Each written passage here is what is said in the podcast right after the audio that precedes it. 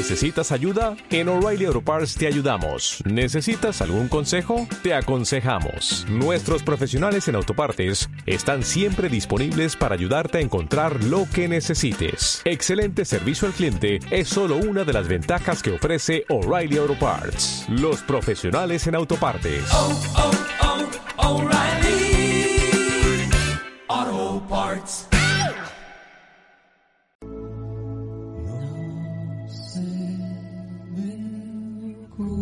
Otra manera de seguir en la trinchera con un beso por fusil, con un beso por fusil. Primeras Lecturas, un podcast con los textos más relevantes de la semana publicados en el sitio La Trinchera.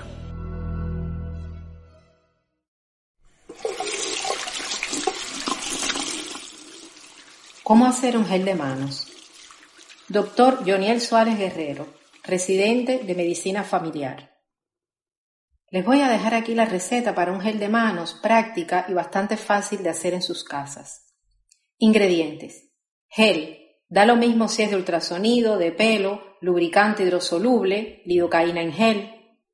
Alcohol, de más de 70%. Zumo de limón. Preparación. Mezclar tres partes de alcohol con una parte de gel y agregar 10 gotas de zumo de limón. Elimina la pegazón del gel y el alcohol. Modo de uso. Usar cada vez que creas necesario higienizar tus manos. Nota.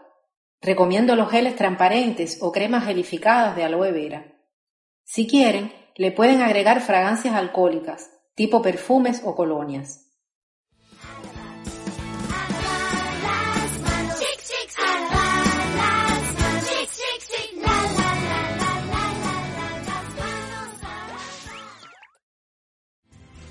Aunque ya han muerto todas mis ilusiones. Solo sigan con vida. Dedicado a esos cubanos que sufren ahora mismo la pandemia del coronavirus en países lejanos al suyo. Por Julio. Lágrimas.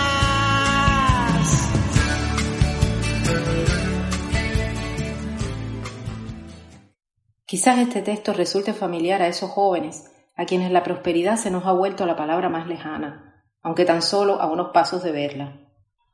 Como siempre, he optado por escribir mi verdad.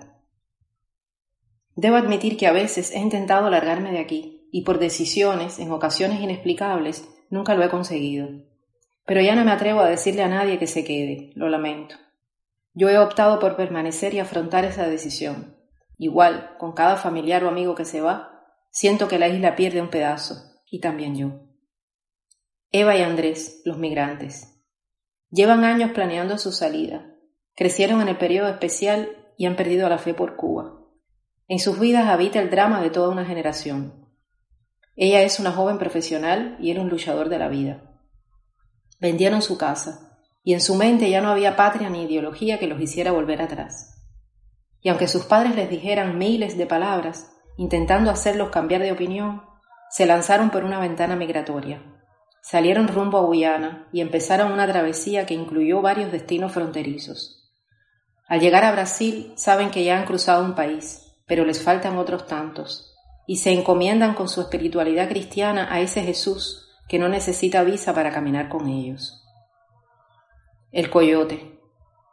En algún lugar de Centroamérica se une a la caravana un hombre contratado que sin mucho amor en los ojos, por unos cuantos dólares, acompaña al grupo de cubanos en su ruta. En el cruce de un río, una madre ve morir ahogada a su niña que se le escapó de las manos, y este ser sin alma, o con una de coyote, le impidió al barquero parar el bote que los llevaba a todos traumatizados, entre ellos Eva y Andrés, a la próxima orilla. El destino. Después de pasar un calvario, selva del Darién y campamentos de presos en México incluidos, se encuentran en la frontera de su sueño, tan cerca pero a la vez tan lejos. Han ido gastando su dinero para vivir y han empezado a trabajar en lo que aparezca. Sus ojos enfrentan diariamente los miedos de un lugar lleno de extraños y de una violencia ambiental que parece reclamar sus mentes. Llevan meses allí, y aún no ven claras sus aspiraciones, pero saben que un retorno duele más que una derrota.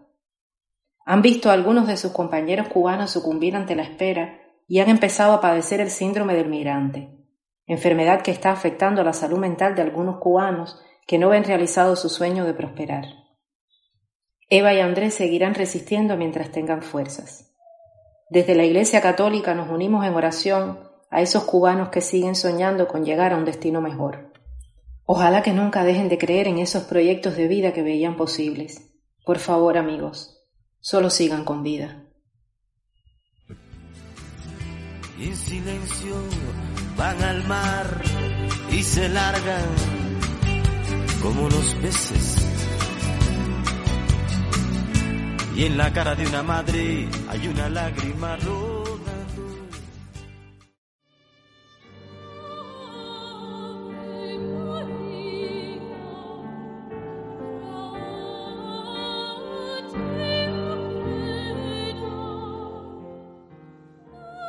La iglesia que no podemos ser.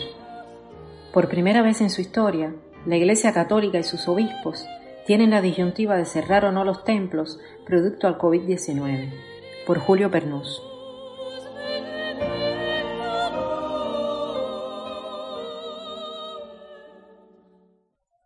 Días atrás, un obispo me dio una sugerencia sobre un audio mío que saldría en unas horas. En realidad, su conversación terminó con una frase que me conmovió mucho. Cuídate mucho, Julito, y cuida de tu abuela, por favor. En medio de cierta expectativa en torno a cuán al tanto están nuestros pastores del peligro que corre su pueblo, este hombre, también mayor y expuesto al contagio, se preocupaba por un laico a miles de kilómetros de su casa. Hoy, esta pandemia global no puede convertir a nuestra Iglesia en una ONG encerrada en su propia autorreferencialidad, pues solo podremos salir vivos si apelamos al trabajo en conjunto entre todos los actores sociales de nuestra Cuba. Nuestra fe debe movernos, como pueblo de Dios, marcado por decretos eclesiales nunca antes vistos, a asumir responsabilidades salvadoras con respecto a un entorno donde abunda muchas veces la insolidaridad y que nos pide tomar decisiones valientes. A mi papá le gusta mucho una frase ignaciana que al buscar su texto original dice así Actúa como si todo dependiera de ti, confía como si todo dependiera de Dios. Nosotros no podemos ser la iglesia que se queda petrificada en espera de que solo Dios lo haga todo, pues la confianza en Él y la acción se influyen recíprocamente y para nadie es un secreto que esa acción nos debe llevar a vivir en las fronteras como hizo Jesús, sabiendo que muchas veces nuestros actos nos pondrán como seres humanos en una infaltable fatiga exterior, en pos de tomar decisiones duras, como las del ayuno sacramental, planteado por el padre David Pantaleón, superior de los jesuitas en Cuba, para salvar al prójimo. Pero con cada paso a dar, estaremos a un paso de transformar esa fe inquebrantable en un amor sin límites por la vida de aquella abuela que ocupa el primer banco desde hace muchos años. Ser una iglesia encarnada, solidaria y unida ha sido parte de nuestra historia eclesial. En medio de tanta liquidez global, no podemos ser un eslabón soluble, dentro de un entorno dramático que parece evaporarse por segundos. Después que salga la declaración de nuestros obispos y sea replicada por los medios de comunicación, Debemos continuar con esos procesos encarnados que han llevado a movilizarnos en función de causas humanitarias como el cierre de nuestras fronteras. En realidad, es más fácil escribir sobre una decisión a tomar por nuestros obispos que ponerse en su posición, pues este último domingo he visto a una señora de 90 años de una comunidad parroquial llorar al oír que el sacerdote anunciaba el receso de la Eucaristía semanal. La iglesia que no podemos ser es aquella ahistórica, incapaz de reconocer el valor de nuestros obispos y su voz en los momentos de mayor dificultad nacional. No podemos ser una institución que promueva la diversidad sin unidad. Esto ocurre cuando buscamos destacarnos como los únicos conocedores de un tema, cuando formamos bandos y grupos en redes sociales bajo el principio de uniformidad de pensamiento, cuando nos endurecemos en planteamientos excluyentes, en particularismos. Quizás, considerándonos mejores o aquellos que siempre tienen la razón, pues ya las nuevas generaciones, de forma general, no siguen ese tipo de acciones pastorales de tono autoritario. Por primera vez las redes sociales, para muchos católicos, se han vuelto una iglesia digital, donde gracias a proyectos como el suplemento radial en detalles, podremos soñar con alternativas comunicacionales nunca antes vistas. Cuando este artículo salga, nuestros obispos estarán reunidos y sería bueno poder unir en oración de apoyo a su encuentro, pues la Iglesia que no podemos ser es aquella indiferente ante el amor cercano de sus pastores, encarnados en gestos concretos de cercanía, como ese cardenal que ama tanto a sus hijos rotos de la edad de oro.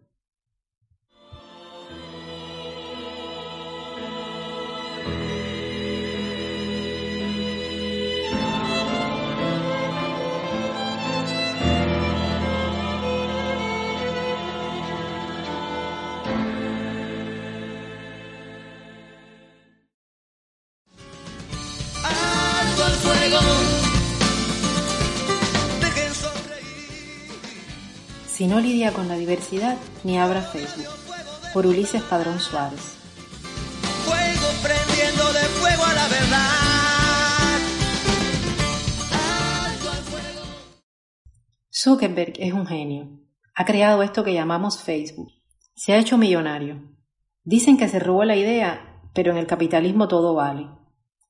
Zuckerberg ha creado además ciertos algoritmos que nos hacen pensar que estamos en una comunidad virtual.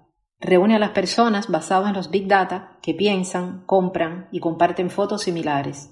Nos ahorra el tiempo de seleccionar, de discriminar. Si usted no se siente contento con mis posts, haga cuatro cosas. 1. Deje de seguir a la persona, ni siquiera se da cuenta. 2. Cree su propia comunidad virtual, puede incluso elegir quién puede pertenecer. Nadie le va a contradecir y todos pensarán como usted. 3. Elimine de sus amigos a quien no piensa como usted. Tampoco se da cuenta si no lo buscan. 4. Esta opción es la mejor. Es realmente liberadora y revolucionaria. Bloquee. Solo que en la vida real no se lo aconsejo, porque los últimos estudios refieren que se puede convertir en asesino en serie. Diferir no es imponer. Por tanto, ni usted ni yo estamos obligados a tener el mismo criterio. No imponga el suyo que yo haré otro tanto. No soy testigo de Jehová. Si no lidia con la diversidad, ni abra Facebook. Hay de todo en este mundo. Es un acto de contención. Si comparto artículos que para mí son relevantes y para usted no, bueno, a los suyos les daré un like o no, es mi decisión.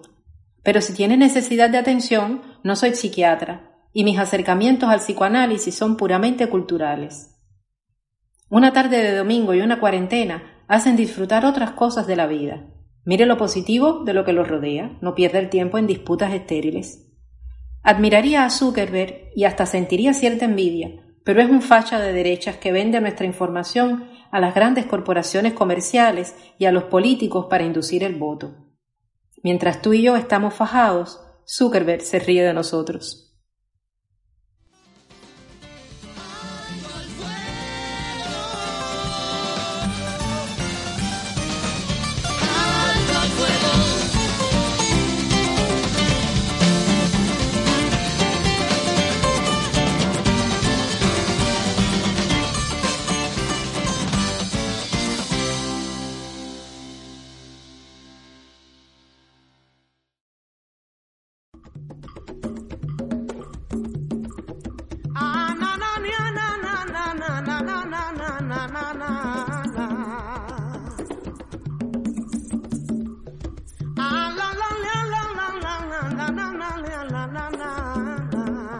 Escuche todas las semanas El Solar, un podcast de Miguel Alejandro Hayes en La Trinchera, disponible en iBooks, Spotify y Apple Podcasts.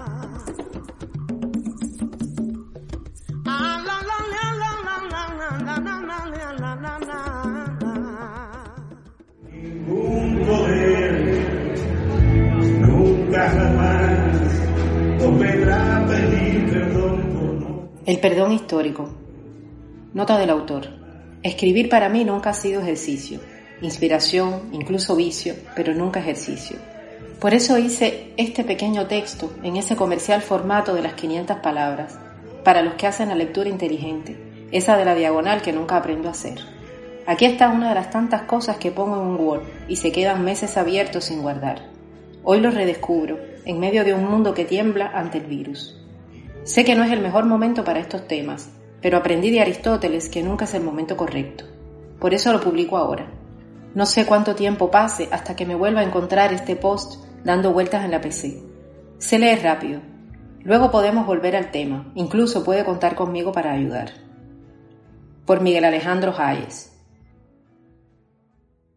Pedir perdón es algo que se debe aprender. Tal vez no arregla el daño, pero ayuda a aliviar el dolor. También acerca a ser perdonado, acción sin la cual es más difícil una espiritualidad satisfecha consigo misma. Y si de ellos del pasado que tocan una dimensión política se trata, no estamos ante una excepción. Muchos pueblos merecen una disculpa por las atrocidades que contra ellos se cometieron, atrocidades que siempre dejan más dañados a los inocentes, que son esa hierba debajo del combate de elefantes. Luego, si el arrepentimiento devenido en acciones reparadoras no llega, contribuye a la persistencia un dolor histórico que sobrevive y se manifiesta en la cultura, en la cotidianidad, incluso en la rebeldía. Como respuesta a la acumulación de estas, se han proclamado no pocas revoluciones. Pero las revoluciones también cometen errores. Como toda subversión social, en ocasiones se descalibran en el acto de normalización y en el sostener de cierta hegemonía, confunden el abuso con justicia, el ser violento con su ser revolucionario y el atropello intolerante con la transformación. Es un riesgo del que casi nunca se escapa. Por eso, en clave de una sabia enmienda, hay revoluciones que en su reafirmación como tales deben pedir perdón. La cubana es una de ellas. Es un hecho todo lo que se logró transformar con respecto a la Cuba previa al 59. Pero la otra cara de la moneda deja un caudal de momentos cotidianos, también políticos, claro, que nuestros libros de historia y el discurso político oficiales no mencionan. A pesar de que se anunció la rectificación de errores y tendencias negativas, que marcó una autorrevisión necesaria, otra parte de lo que merecía ser revisado, incluso que lo ha merecido en un posterior congreso del PCC, no se ha generalizado, ni se ha creado desde la voluntad política oficial una visión crítica al respecto. Tenemos en el ayer cercano hechos que han pasado a la historia, otros que solo son testimonios personales, y no por eso menos válidos, de usos arbitrarios del poder político. El cierre de puertas a intelectuales, el ejercicio de buchaca, el quinquenio gris, la SUMAP, tirar huevos, gritar que se vayan, el cierre del departamento de filosofía, votar del trabajo por criterios que hoy serían absurdos a mi generación, son solo algunos ejemplos. Y entremezclo acciones que venían directamente de la alta dirección del país con otros que eran realizados y autogenerados con mayor horizontalidad dentro de la escala del poder para ilustrar que hay más de un culpable, si es que es justo usar ese término, y diferentes niveles de altitud de esas culpas. Mientras no aparezca ese perdón histórico y necesario, ese que nos haga reconciliarnos como sociedad y no como signos políticos, porque estamos hablando de humanidad, mientras no se reconozca el error, mientras no se entienda que la política es menos humana cuando es intolerante, no podemos mirar al pasado con naturalidad, libres de rencores o de soberbias pasiones.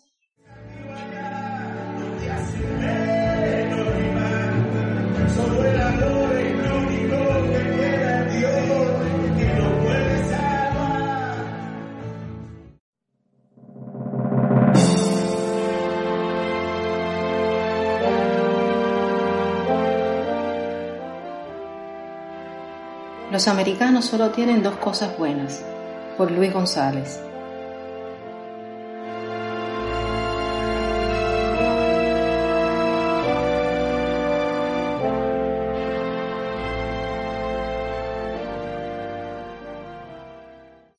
El arte surge de todo aquello que la persona siente, observa, experimenta. Luego, la realidad influye en el arte. No obstante, el arte media en la realidad, pues implanta patrones, cánones e imágenes y moldea el gusto. Actualmente, el consumo y producción del arte se han masificado gracias al avance de la tecnología. El arte académico ya no esconde secretos y el arte popular se ha convertido en otro canon. Cualquiera puede disfrutar de las creaciones de Picasso, Rambaud, Vallejo, Kawabata, Homero, Botticelli, por nombrar a un grupo variado. Precisamente, el cine surge como producto de una época repleta de creaciones artísticas e innovadoras y descubrimientos científicos e inventos sucesivos. El filósofo Slavoj Zizek afirma en el documental Guía Cinematográfica para Pervertidos 2006, no hay nada espontáneo ni natural en los deseos humanos. Nuestros deseos son artificiales. Se nos tiene que enseñar a desear. El cine es el arte perverso definitivo. No te da lo que deseas, te enseña a desear lo cual a mi entender es absolutamente cierto. El poder del cine y de la televisión para crear e implantar imágenes es asombroso. ¿Quién nos recuerda frases de nuestro cine como no, no nos entendemos? Te la entrego viva. ¿Cuándo tú has visto una gorda con sentimientos?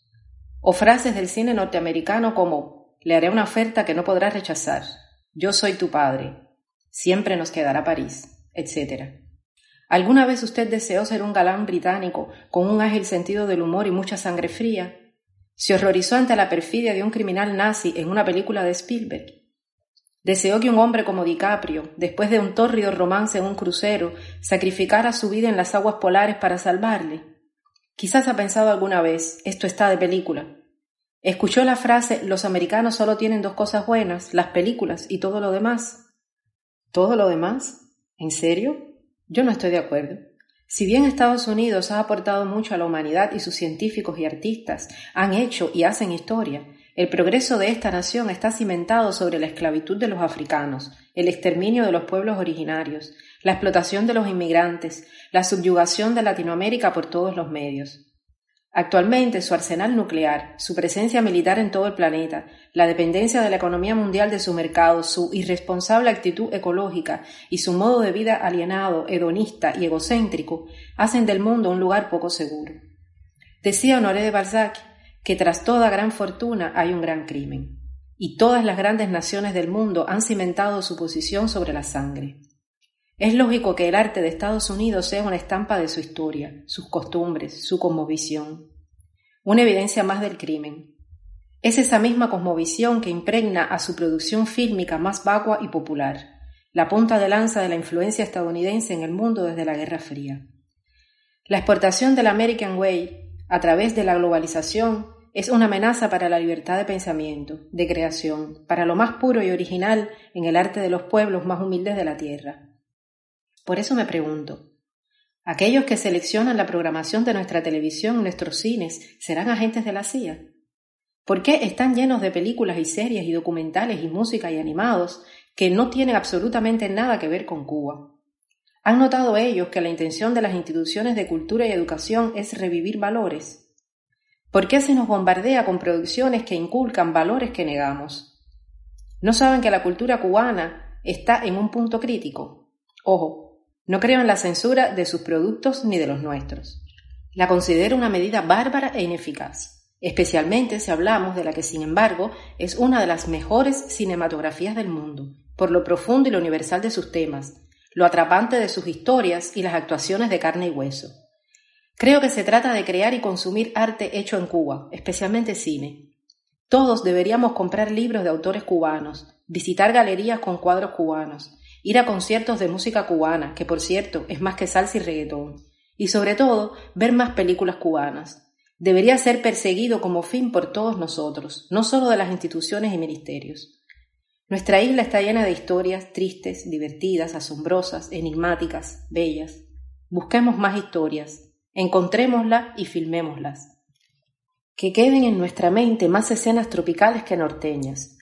La creación material es muy difícil, tanto como la cotidianidad. La difusión por los grandes medios es otro problema.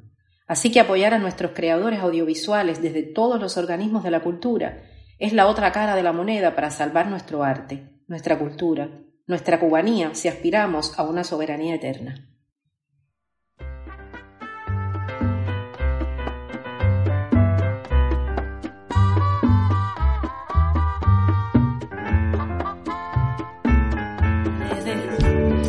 Los gemidos sean la música, que nos agarren las sentencias sin las pieles. el suelo no recuerde las pisadas.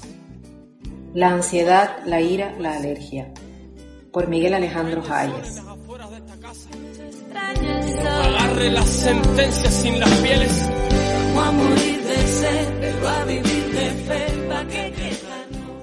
Soy alérgico, muy alérgico. La cercanía a las hormigas me hincha.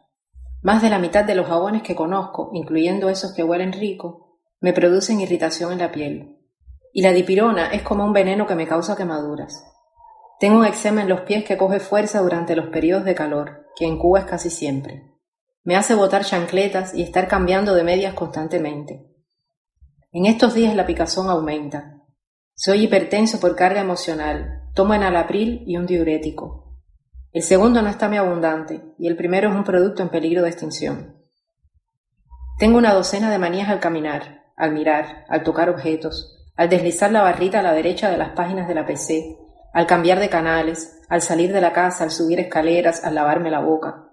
Se refuerzan en estos días. Tengo un sistema inmunológico subdesarrollado que reacciona a las emociones en tiempos de pandemia. Veo cifras crecer cada día y un mundo exprimiéndose. No me interesa salir, pero me agobia la idea de no poder hacerlo. Me encuentro un ridículo y egocéntrico Zizek hablando de comunismo. Los extremistas y oportunistas intentando apuntarse tantos a su bando político. No puedo evitar la sugestión, la ansiedad, la ira, la alergia, el eczema, las manías. Hoy no me sale un texto de aliento. El maldito virus, las teorías de la conspiración, las verdades ocultas, casi todo, da miedo. 27 de marzo de 2020. 2 y 10, ante meridiano.